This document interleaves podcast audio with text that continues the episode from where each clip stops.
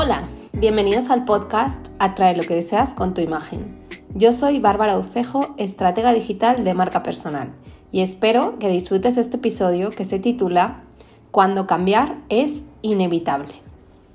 En el último episodio hablábamos del error que supone cambiar de estrategia cuando te está funcionando, pensando que podría funcionar mejor o de cambiar antes de tiempo, cuando todavía no has probado lo suficiente una nueva estrategia. Hoy hablaremos de cómo saber cuándo es momento de hacer un cambio. Porque generalmente el ser humano está programado para que nos aterre cambiar. Cambiar implica adentrarte en lo desconocido y pasar un cierto periodo de incomodidad, hasta que te olvidas de cómo hacías antes las cosas y vuelves a entrar en una zona cómoda, que te funcionará por un tiempo, pero seguramente no sea eterno.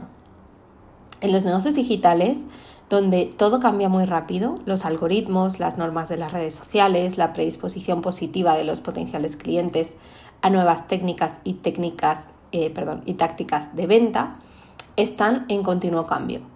Entonces, ¿Quién nos asegura que lo que ahora nos funciona mañana pueda dejar de hacerlo? Pues nadie nos lo asegura. Es más, tal vez tú, por tu situación vital, puedas haber tenido un embudo que demandaba cierto tiempo, energía y esfuerzo de ti, que a día de hoy o en el futuro próximo no será viable o no fluirá como ahora lo hace.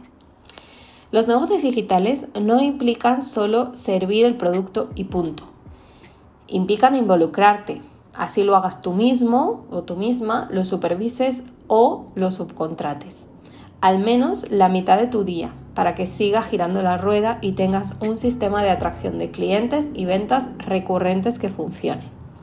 Por ese motivo, tener estrategias que estén alineadas con todos los factores a tener en cuenta en tu negocio digital es clave para que seas feliz con un negocio online rentable. Y tú dirás, ¿y cuáles son esos factores que debo tener en cuenta en mi estrategia digital? Porque no toda la culpa o la bendición es del algoritmo. Hay mucho más que eso, aunque mmm, muchas personas hay dedicadas a vivir de hablar del algoritmo y de cómo hackearlo y ellos te van a creer que es el único factor del éxito.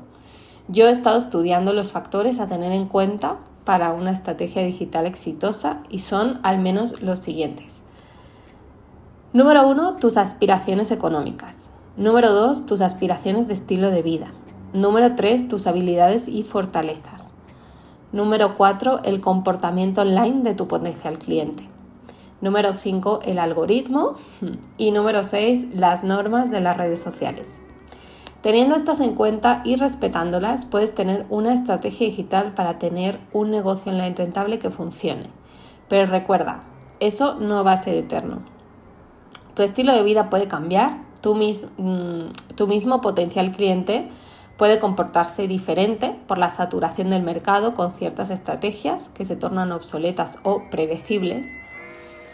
Y no se diga del algoritmo y de las normas de las redes, que cada vez son más restrictivas, empujándolos o empujándonos a invertir publicidad en detrimento de las estrategias de conversión orgánicas, con las que podemos conseguir clientes sin pagar publicidad como tal a las plataformas.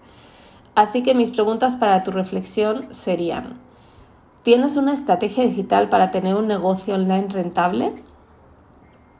¿Te está funcionando? Es decir, ¿estás ganando lo que te mereces por el esfuerzo que haces?